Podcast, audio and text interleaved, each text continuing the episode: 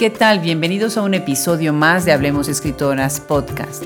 Pónganse cómodos para una conversación con el editor y escritor Antonio Marx, quien nos habla de la editorial mexicana Paraíso Perdido. No olviden visitar su página web y ver nuestra página en donde tendremos parte del catálogo de esta editorial. Los invitamos a que se suscriban a nuestra lista de correos para que estén informados de nuestros episodios. Los saluda Adriana Pacheco.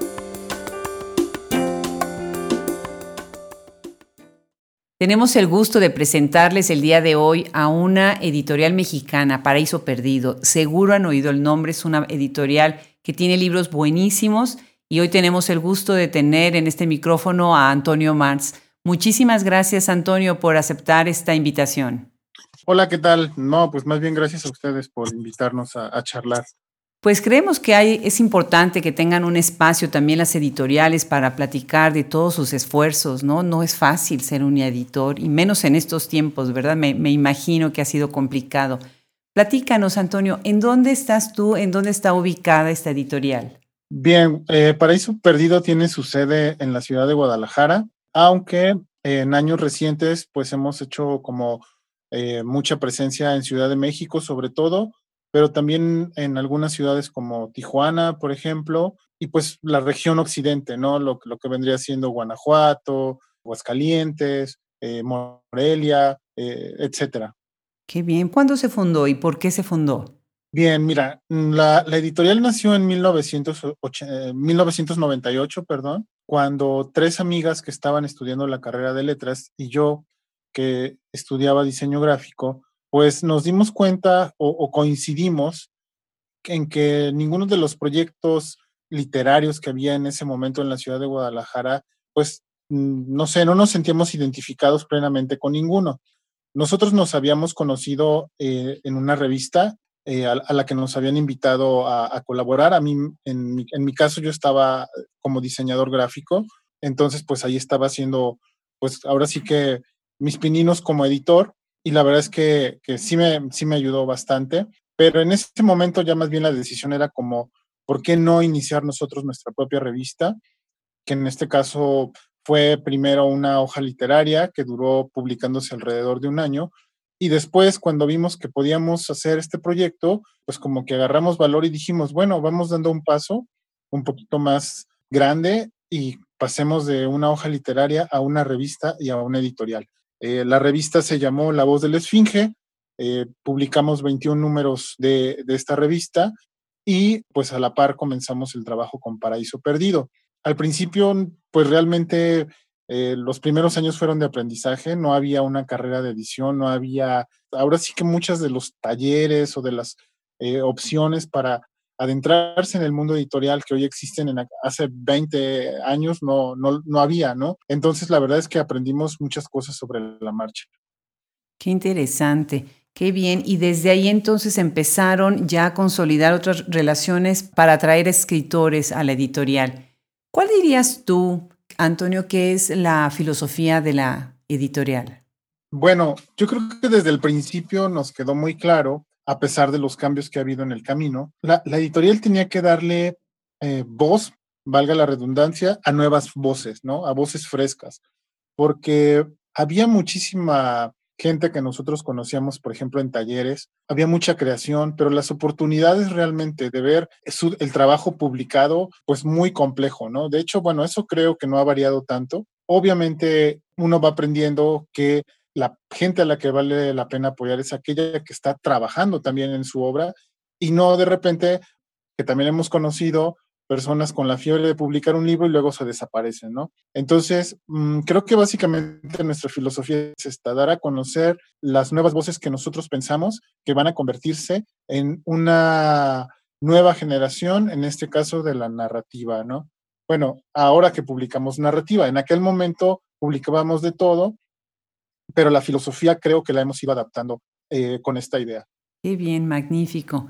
Ah, es algo muy interesante, ¿no? Cómo de repente las editoriales toman vida y uno empieza, bueno, como editor en el inicio a tener una idea de por dónde va a ir y después, bueno, ella agarra su propio camino, ¿no? Me imagino que ustedes así les ha de haber pasado y enfrentándose a muchos retos, ¿no? Como por ejemplo a cuáles.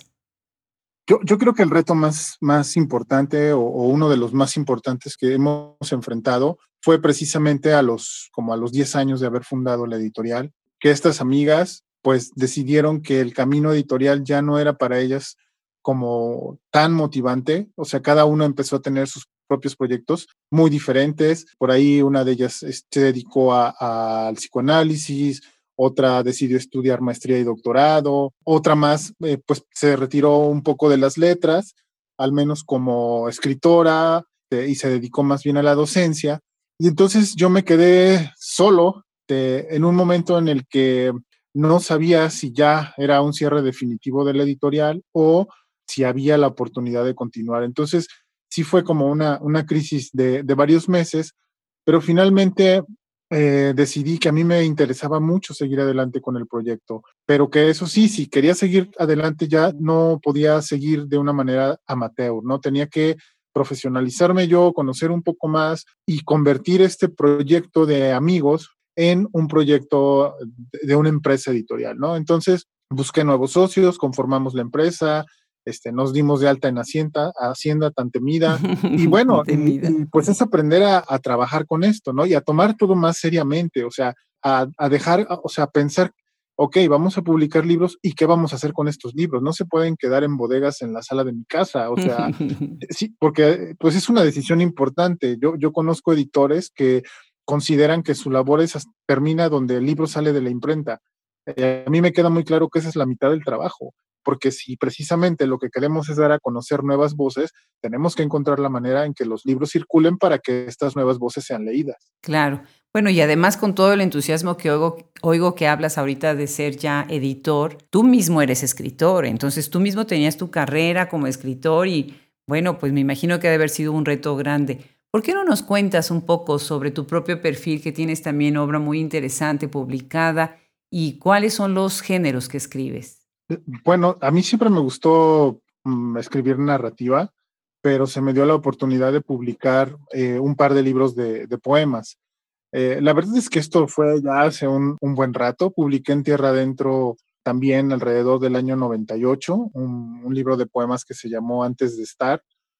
Y luego tuve oportunidad de publicar en una editorial quebequense, en una edición bilingüe eh, español-francés, en el ya también lejano 94. Más adelante publiqué un libro de cuentos, pero mira, la, verdad es que tengo material guardado, pero a partir de que me metí como más a fondo en la edición, creo, creo que ahora peco de temeroso, no, no, no temeroso, sino como de no quedo satisfecho del todo, ¿no? Entonces, eso por un lado. Y por otro lado, pues la verdad es que el trabajo de editorial sí es muy absorbente.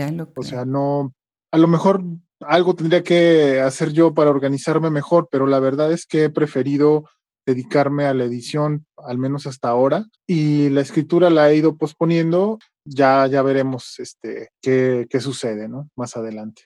Pero creo que también pecas de modesto, porque acá estoy viendo que tienes más libros publicados, tienes plaquettes también, ¿no?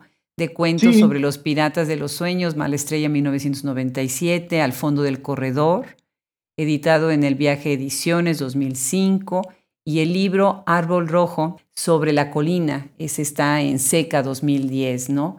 Has sido también becario, ¿no? Para el Fondo Estatal de, de la Cultura y las Artes en Jalisco.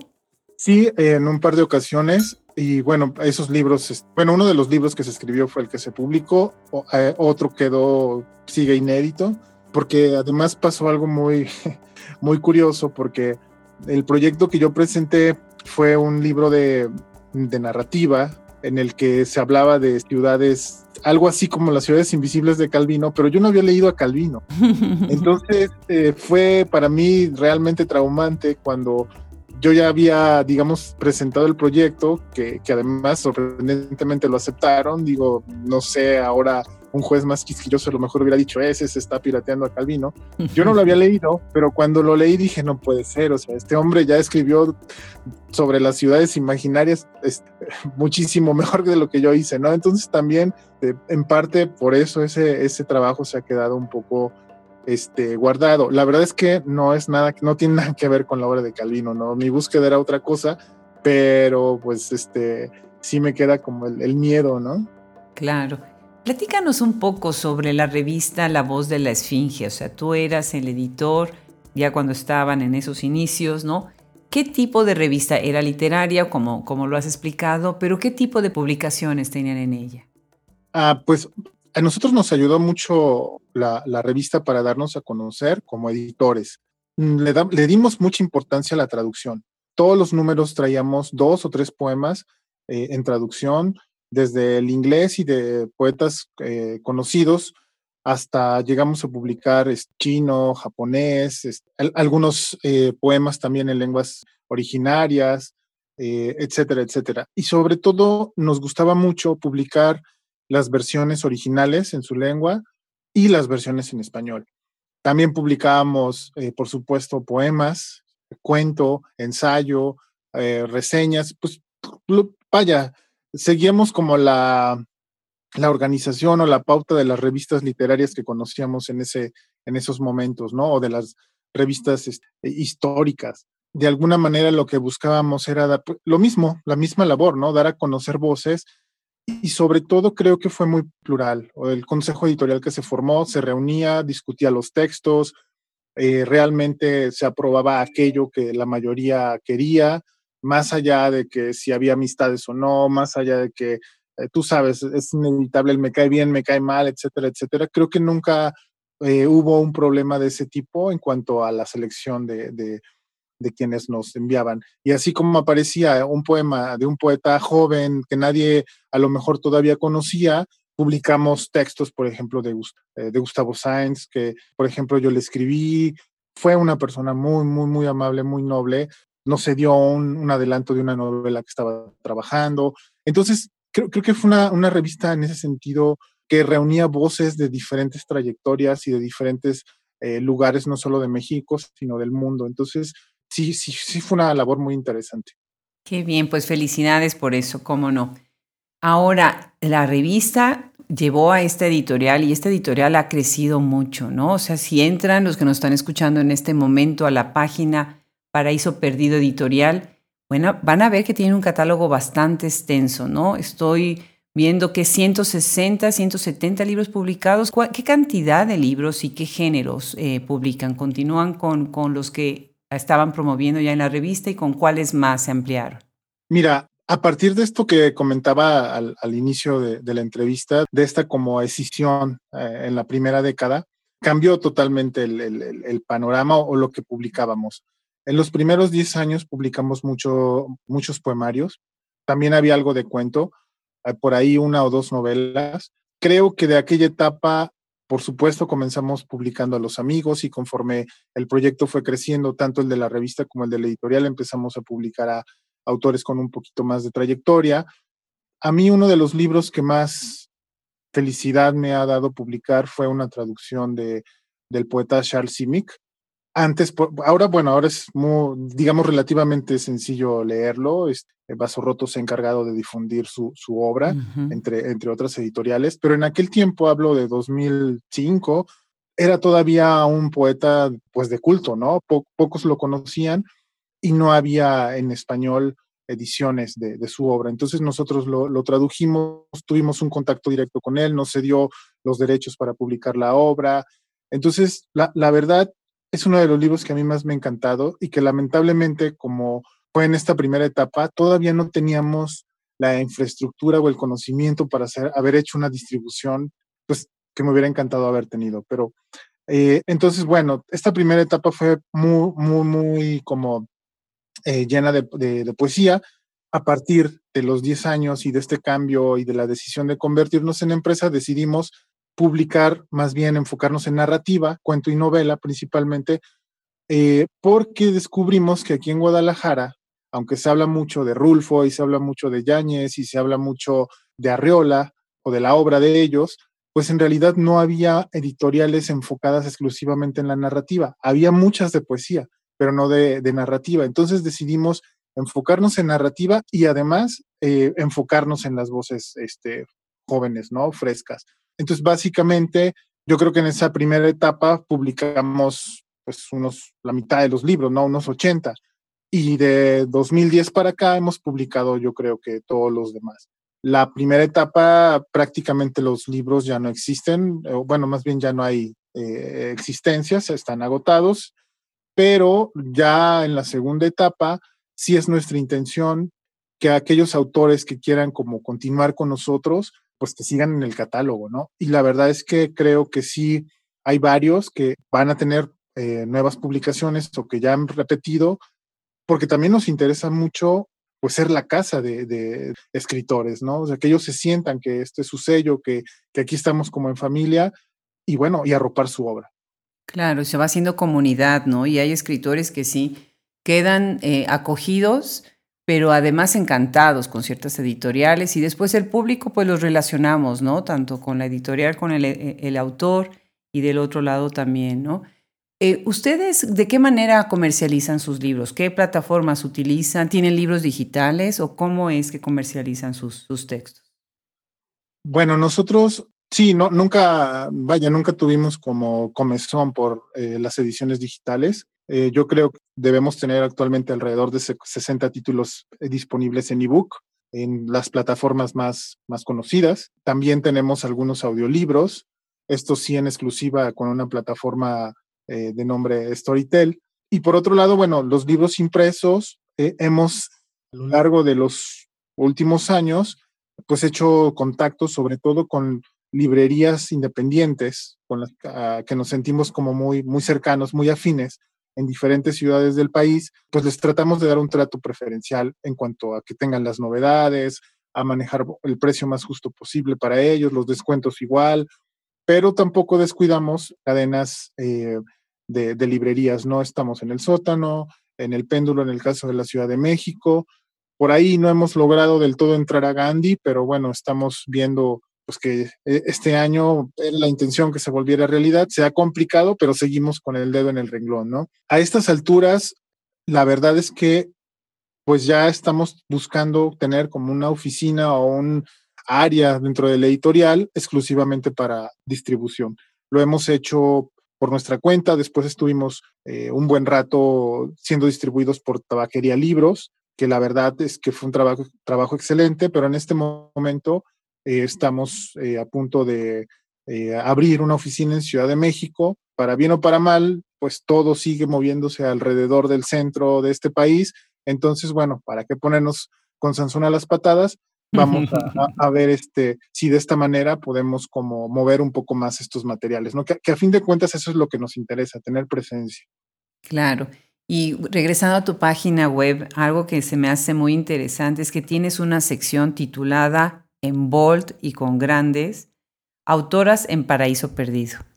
Miras, tienes ahí a, las autoras y tienes autoras muy interesantes, buenísimas, algunas de ellas nos han honrado ya en este micrófono y bueno, pues se me hace interesante que, tengan esta, esta sección. ¿Qué, ¿Qué, otras secciones utilizan dentro de su página o de qué manera ustedes organizan estos textos? Ah, pues mira, es, es un poco variable. En esencia tenemos eh, las siguientes colecciones.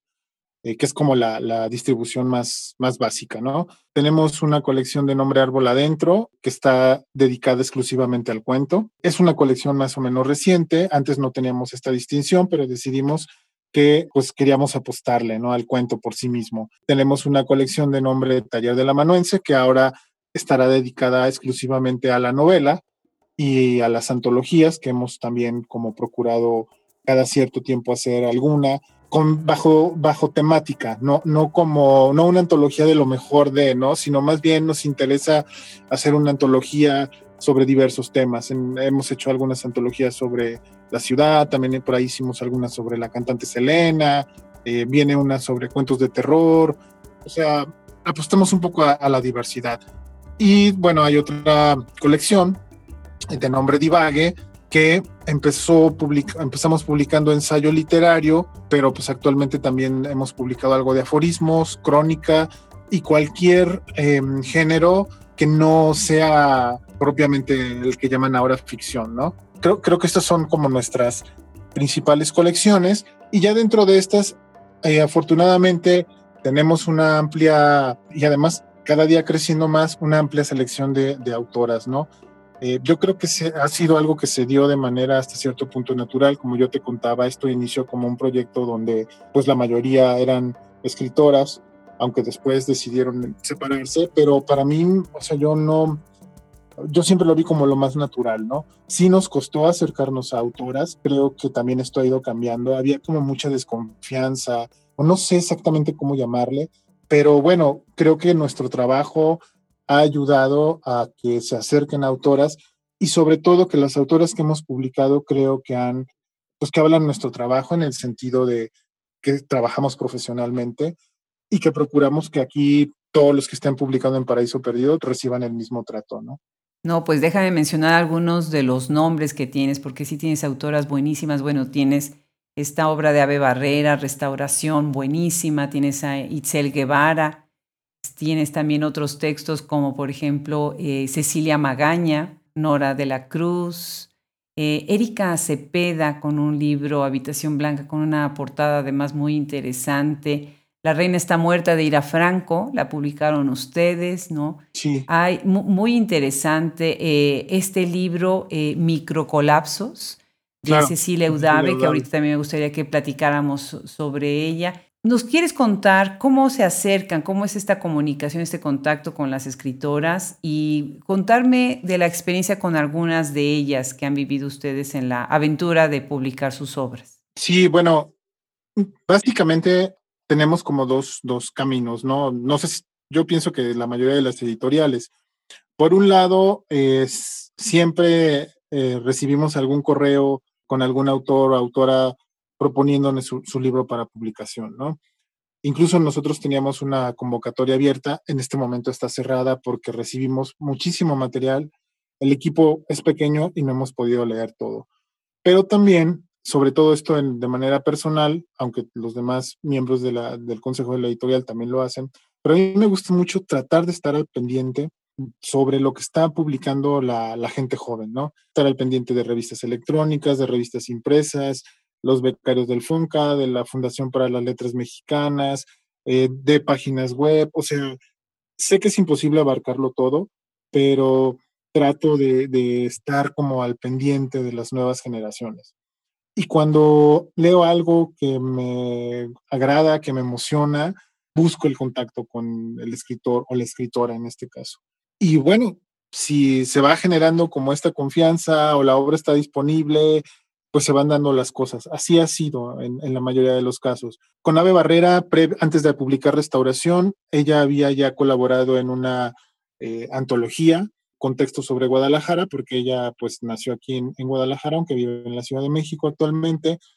Y a partir de, de ese primer contacto, pues yo estuve más al pendiente de su trabajo y de repente, pues platicando, pues me dijo que estaba terminando una novela, le pedí que sí me dejaba leerla y bueno, yo quedé maravillado después de leerla y dije, no, esta, esta novela la tenemos que publicar nosotros, ¿no?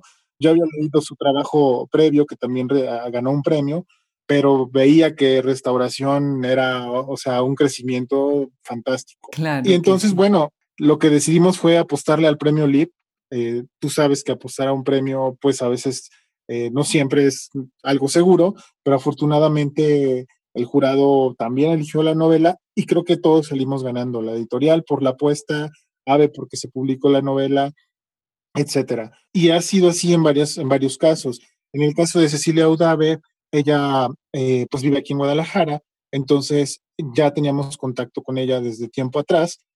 Ella ya de alguna manera ha publicado eh, en otros países, pero ese libro que nosotros le publicamos en particular lo hizo específicamente pensando en nosotros, ¿no? Porque ya la habíamos invitado a, publicar y no tenía material y de repente sí dijo, el día que tenga algo para ustedes, créanme que yo se los paso. Y fue tal cual, ¿no? Entonces, creo también que conforme hemos ido publicando a, diferentes autoras, se acercan más. Y bueno, este año traemos eh, un libro también creo muy interesante de una escritora chilena, porque no solo queremos quedarnos eh, con los autores y autoras mexicanos. Arely Zuribe, su libro Quiltras, yo estoy encantado con él, creo que es un libro muy interesante y que creo que el lector mexicano, eh, así en, en general, lo, lo, lo, puede disfrutar mucho. Habla de protagonistas sobre todo de la capital de Chile, de Santiago, habla de los prejuicios de clase, pues de todos estos temas que están ahorita en, la, en el ojo del huracán por ser tan, pertinentes, ¿no? Eh, el aborto, el feminismo, la violencia contra las mujeres, los prejuicios, clasismo, o sea, todo está en ese libro, de una, pero además, bueno, es literatura, ¿no? No es un panfleto, es algo literario y bueno, es la, la novedad este, actualmente, ¿no? Entonces, creo que, que es algo que, que, se ha, que ha crecido de manera orgánica, me atrevería a decir. Claro. Tienes también otra escritora que, que, está en Hablemos Escritoras Podcast, Nadia Contreras, una gran poeta, una gran editora también ella misma, ¿no? Con una gran labor de difusión de la poesía, ¿no? Un proyecto muy, muy interesante lo que tiene eh, Nadia Contreras. Muy, muy interesante. Yo a Nadia la conozco desde hace también alrededor de unos 15 o los mismos 20 años. Resulta que ella publicó con nosotros en aquella primera etapa en la que estábamos publicando muchos libros de poesía y a partir de ahí hicimos una muy buena amistad que se ha ido manteniendo a lo largo del tiempo. Qué maravilla. Y tienes también un libro de Cecilia Magaña, Todos los ruidos del mundo. Desde el mismo título y la portada ya te inspira curiosidad. Platícanos un poco de esta publicación y de, y de esta escritora. Bueno, Cecilia Magaña es una escritora creo que a la par de Abril Posas también, que han venido creciendo desde, eh, desde Guadalajara. Es decir, eh, Cecilia nació en la Ciudad de México, pero prácticamente ha vivido toda su vida aquí en, en la ciudad. Yo había leído algunas cosas que ella había publicado eh, en, una, en una revista, creo que también ha sido editora de revista, y, y bueno, es, la conocí como parte de la comunidad. Cuando empezamos a publicar más libros de cuento y que dejamos atrás las publicaciones de poesía, ella se acercó a nosotros, nos propuso ese libro y fue pues prácticamente lo mismo. Lo leí, dije, órale, sí nos gusta y empezó una estrecha relación con Cecilia que nos lleva a más adelante publicarle una novela eh, de nombre Always Kafka y bueno, también puedo anunciar que en los próximos meses vamos a publicarle otra, otra, otra novela con lo que ya ella es una de las autoras, ahora sí que pues, podríamos decir de casa, con tres libros publicados eh, con nosotros, ¿no? Creo que es una voz que empieza a sonar y que todavía tiene mucho, eh, mucho que aportar. Me gusta mucho el espíritu de sus cuentos, le gusta como dejar al lector a la expectativa, eh, juega mucho con los finales abiertos, no le gusta tanto el knockout. Creo que podría decir que hay cierta escuela Carberiana, pero tampoco, porque no es como un émulo de Carver, o sea, tiene su propia voz. Yo creo que hay que, hay que leerla y sí, o sea, y estar preparados para quedarnos así como con qué sucedió, ¿no? Y releer el cuento para, para entender o tratar de entender qué es lo que está proponiendo Cecilia. En el caso de las novelas, mm, es un poco más concreta, por así decirlo, pero este, eh, creo que es amante de los juegos metaliterarios, le encantan. Entonces también vamos a encontrar mucha metaliteratura en sus textos. Qué interesante. Y además hay una cosa ahora con muchas escritoras sobre los objetos. Vamos a tener pronto un podcast con la escritora Shadai Larios, también mexicana, que están, bueno, de verdad poniendo a la vanguardia una literatura acerca de lo que son las cosas, ¿no? El sentido de las cosas, la historia de las cosas, el significado de los objetos. Muy interesante, muy interesante. ¿Y de Itzel Guevara qué tienen de ella? De, Itzel Guevara acabamos de publicar un, libro de cuentos, en precisamente fue el, segundo de la colección Árbol Adentro. Con Itzel, bueno, también quisiera aprovechar como para platicar un poco de los tiempos editoriales, ¿no? Porque por desgracia no es como algo que se da demasiado rápido, o como de, ah, bueno, aquí acordamos el libro y a los tres meses ya lo tenemos y tan tan, ¿no? A Itzel la conocí en la Feria del Libro de Guadalajara no recuerdo exactamente qué año, no, hace mucho. La escuché en alguna charla o en una lectura y me pareció una narradora eh, interesante y sobre todo ya con una voz muy particular. Eh, después tuvo, bueno, publicó en Colombia.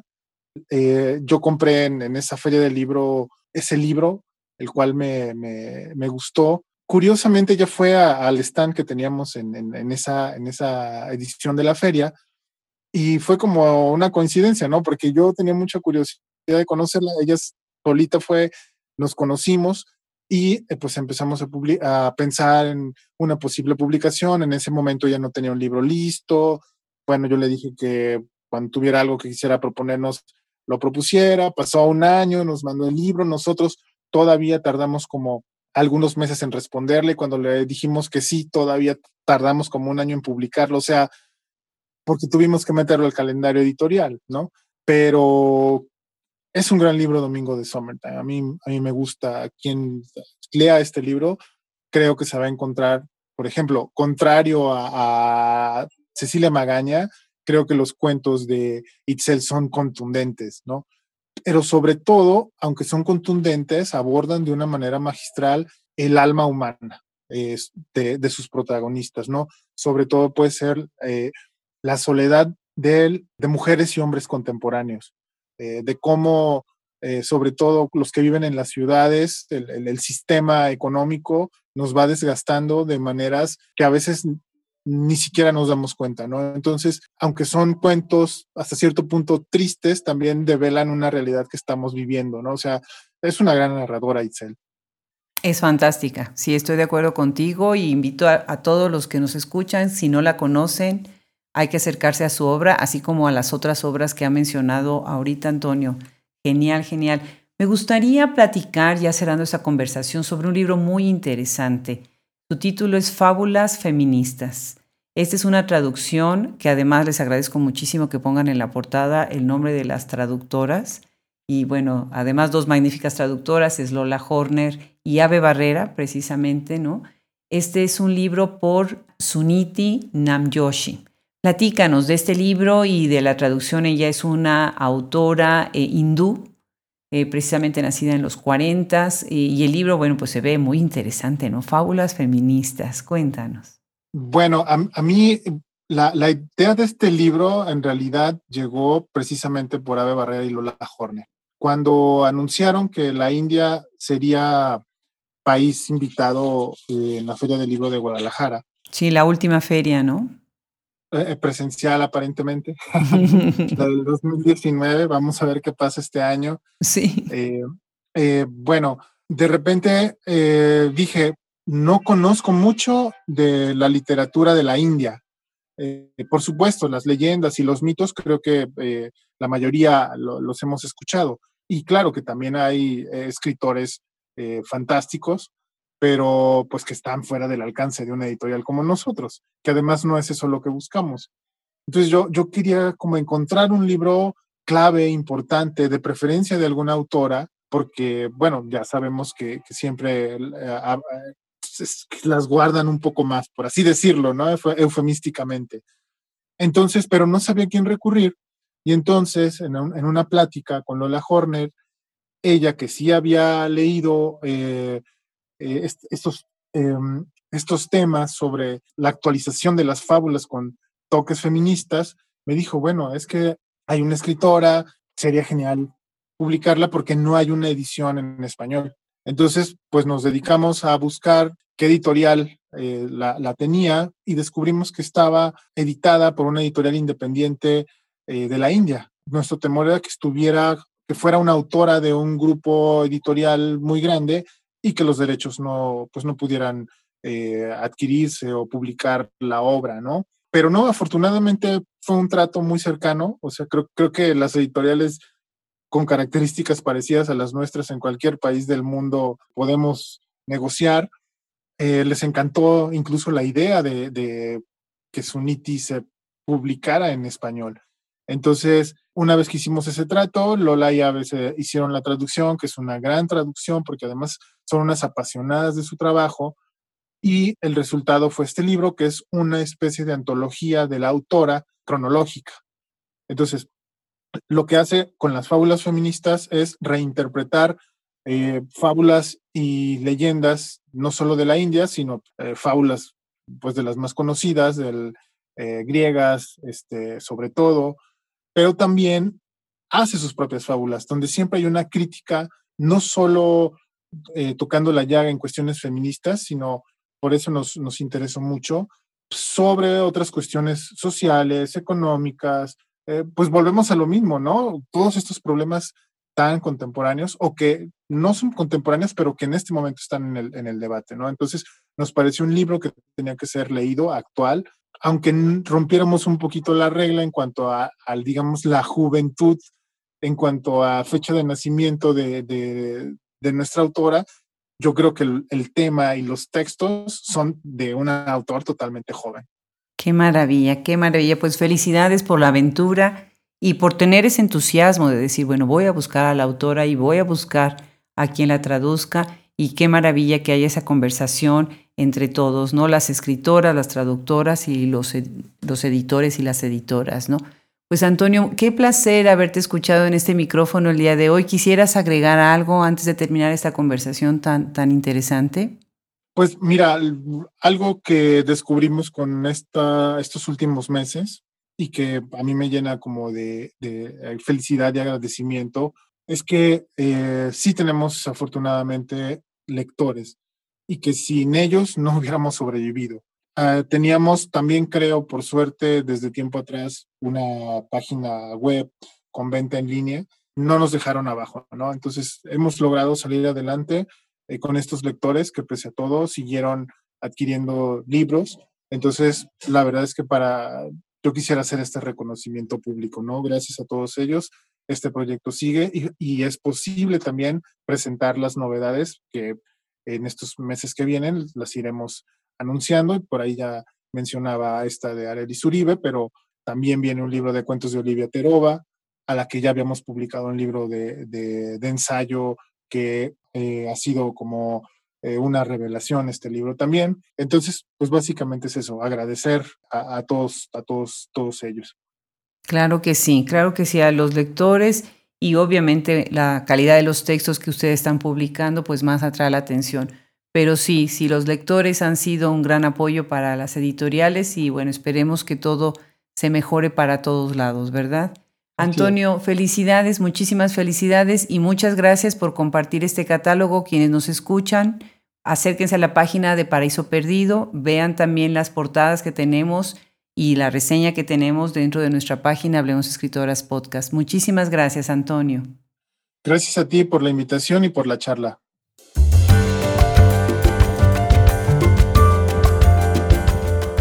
Qué dicha tener el privilegio de conversar con aquellos que hacen posible que los libros se conviertan en un texto impreso o digital.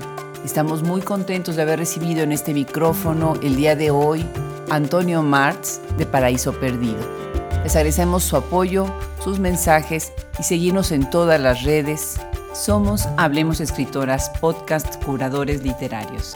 Y nos despedimos Fernando Macías Jiménez en la edición, Andrea Macías Jiménez Social Media, Wilfredo Burgos Matos, Alejandra Márquez, Liliana Valenzuela, Juliana Zambrano y Luis Enrique Castellanos. Yo soy Adriana Pacheco.